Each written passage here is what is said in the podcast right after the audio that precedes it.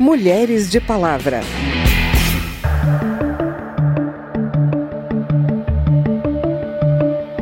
Amanhã será um lindo dia da mais louca alegria que se possa imaginar. A mulher nasce livre e mantém-se igual ao homem em direitos. Ninguém deve ser molestado por suas opiniões, mesmo as fundamentais. A mulher tem o direito de subir ao cadafalso.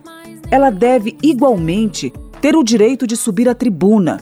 Amanhã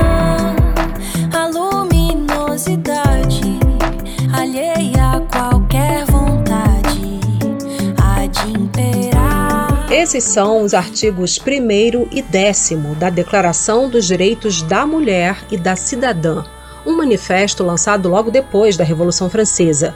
A autora, Olympe de Gouges, foi condenada à guilhotina pelos revolucionários por causa das suas ideias e atitudes políticas.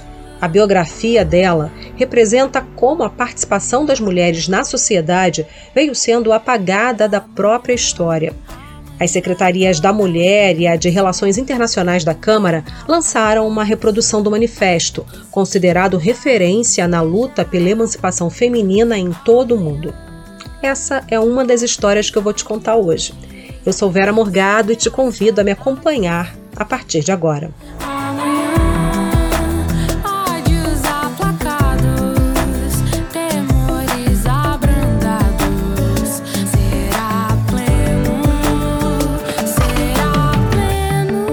17 artigos, a Declaração dos Direitos da Mulher e da Cidadã expõe marcos de igualdade entre homens e mulheres, algo revolucionário para a própria Revolução na França no século XVIII e até mesmo nos dias de hoje.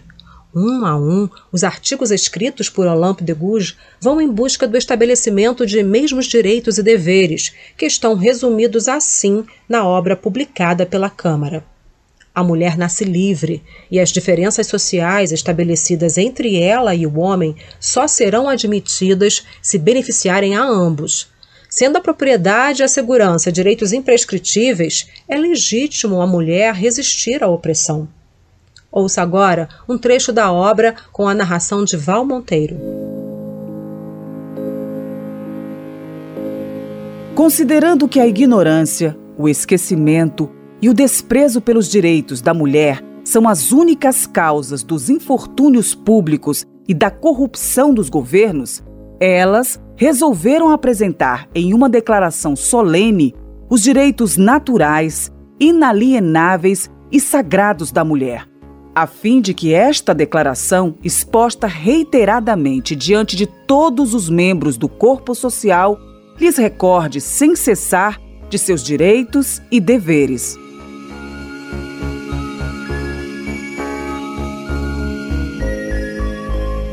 A declaração está completando 230 anos, mas expõe questões ainda atuais. Por isso é tão importante aprender com a história. Ao saber que os mesmos contextos vêm marcando a vida das mulheres até hoje, muitas vão entender o lugar que ocupam na sociedade atual e o porquê. Christian Breiner foi o tradutor dessa atual reprodução, que mais de dois séculos depois partiu da edição original e traz ainda outros textos, como aquele em que Olympe escreve diretamente à rainha Maria Antonieta. Ela pede à rainha, né, fala, olha, use da sua influência, use do seu poder em prol dos direitos da mulher, porque embora nós tenhamos ido para frente da batalha durante a Revolução Francesa, o fato é que nós não fomos contempladas na Declaração dos Direitos do Homem e do Cidadão. É, então ela, ela problematiza, tanto que ela, ela se apropria do mesmo título da declaração publicada dois anos antes, né, em 1789, quando a Bastilha cai, símbolo da opressão, digamos, do governo é, da realeza.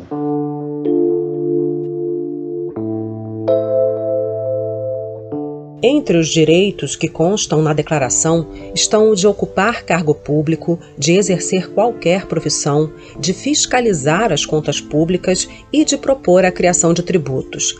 Tudo em defesa de uma atuação política e um lugar na sociedade que eram negados às mulheres.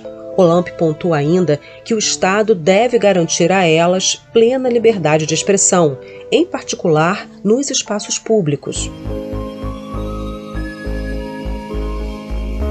Artigo 10. Ninguém deve ser molestado por suas opiniões, mesmo as fundamentais. A mulher tem o direito de subir ao cadafalso. Ela deve igualmente ter o direito de subir à tribuna, desde que suas manifestações não perturbem a ordem pública estabelecida pela lei. A secretária de Relações Internacionais da Câmara, a deputada Soraya Santos, do PL do Rio de Janeiro, fala da importância da obra.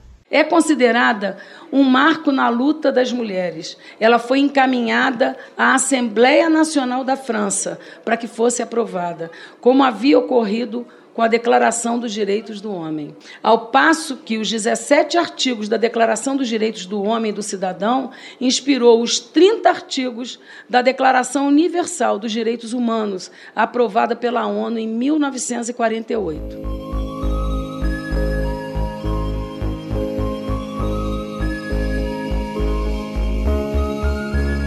Artigo 13 para a manutenção da força pública e para as despesas da administração, as contribuições da mulher e do homem são iguais. Ela participa de todos os trabalhos ingratos, de todas as tarefas penosas. Portanto, ela deve ter a mesma participação na distribuição dos postos, dos empregos, dos encargos, das honrarias e das profissões. Acusada de ser perigosa, Olamp foi decapitada. A deputada Margarete Coelho, do PP do Piauí, resume a história de luta dessa mulher. Olamp já lutava pelos direitos da mulher, lutava com armas do direito.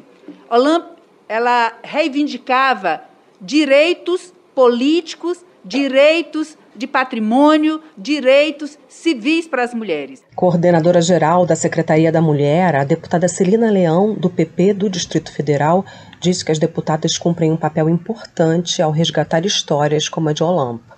Nos dias de hoje, nós precisamos de incentivar mulheres, né? E eu acredito que o modelo, o exemplo, né, arrasta. Eu tenho certeza que isso incentiva e estimula mais mulheres a entenderem o movimento de mulheres no mundo, a equidade, os direitos e garantias da Constituição Cidadã.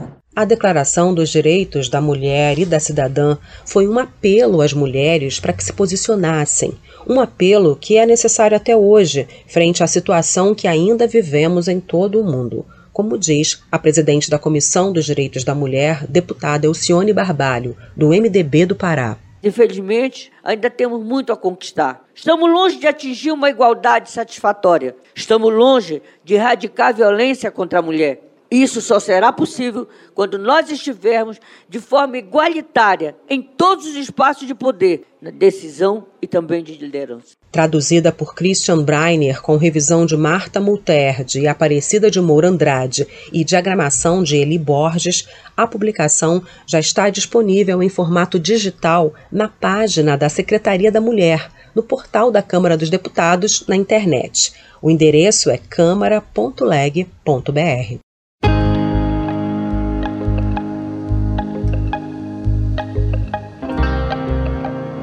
papo agora está com André Amaro, que conversou com a defensora pública Lindevânia Martins sobre machismo estrutural.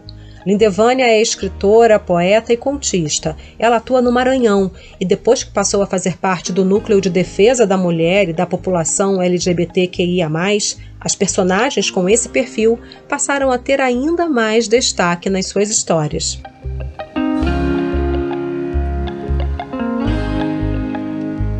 O machismo estrutural ele é, digamos assim, o inimigo é, número um da mulher? Eu diria que sim, exatamente porque ele nos estrutura, ele se, se transforma até em uma coisa é, inconsciente, né?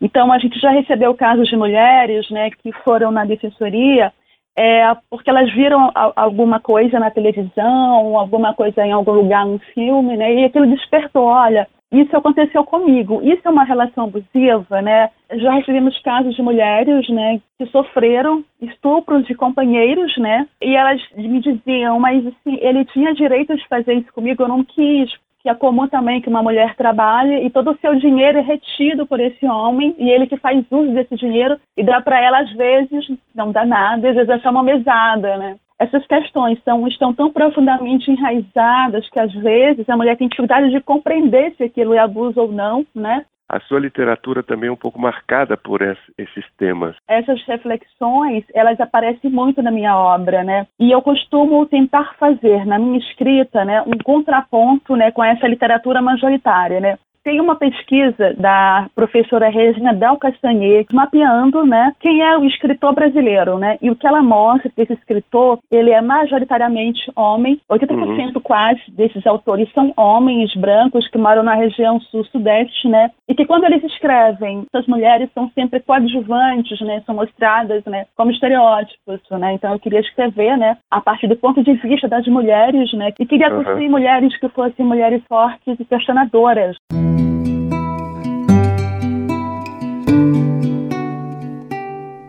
Desde que ela andasse na linha, ele disse, desde que assumisse lá como reino, voltasse ao passado perfeito, em que não se falava em direitos, a vida seguiria seu rumo, estaria tudo bem, pois ninguém se perde em caminho estreito.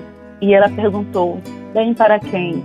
E ela via nas ruas os carros as buzinas, desrespeitando seu corpo desde menina, via o filho que tinha parido, já imitando o gesto e ameaça do marido, e se via ainda jovem amarrado aos trilhos, sem vez, sem voz, o futuro rendido, que ela o deixasse cuidar de tudo, que nada turbaria a rotina do mundo, desde que ela dobrasse a língua, desde que ficasse imóvel na linha, esperando o trem passar por cima.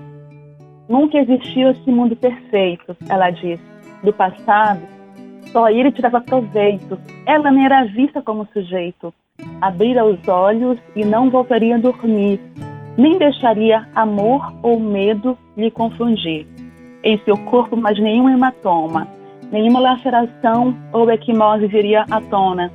Que ele desarmasse suas armadilhas, que recolhesse seus instrumentos de guerrilha. Sua rebeldia era caminho sem volta ela reescreveria o final da história. Ele jamais haveria de novo calada ou morta.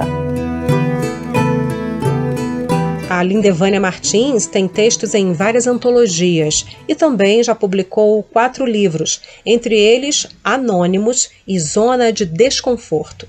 A obra dela é mais uma dica de leitura para você.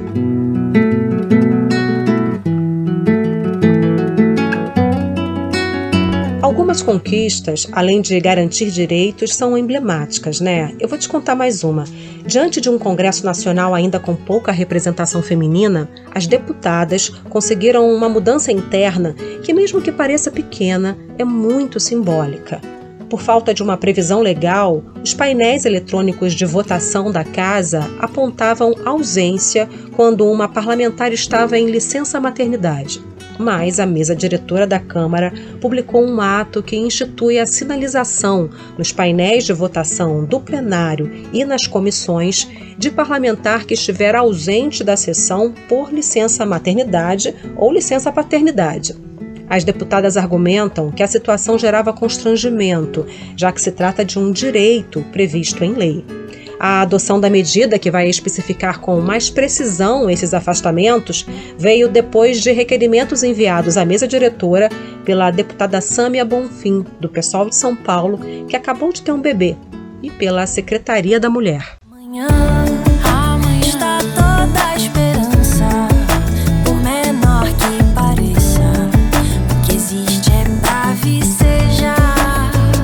Esse foi o Mulheres de Palavra, que teve a produção de Cristiane Baker, reportagem de André Amaro e trabalhos técnicos de Newton Gomes e Everson Gonçalves. Também na reportagem, apresentação e edição desse programa, eu, Vera Morgado, agradeço a sua audiência. Se você tem alguma dúvida, manda pra gente. O e-mail é radio@câmara.leg.br e o WhatsApp é 61 99978 9080. O Mulheres de Palavra é produzido pela Rádio Câmara e transmitido pelas rádios parceiras em todo o Brasil, como a Rádio Mata Norte, da cidade de Carpina, em Pernambuco. Você pode conferir todas as edições do programa no site radio.câmara.leg.br e no seu agregador de podcast preferido. Tchau, até o próximo programa. Mulheres de Palavra.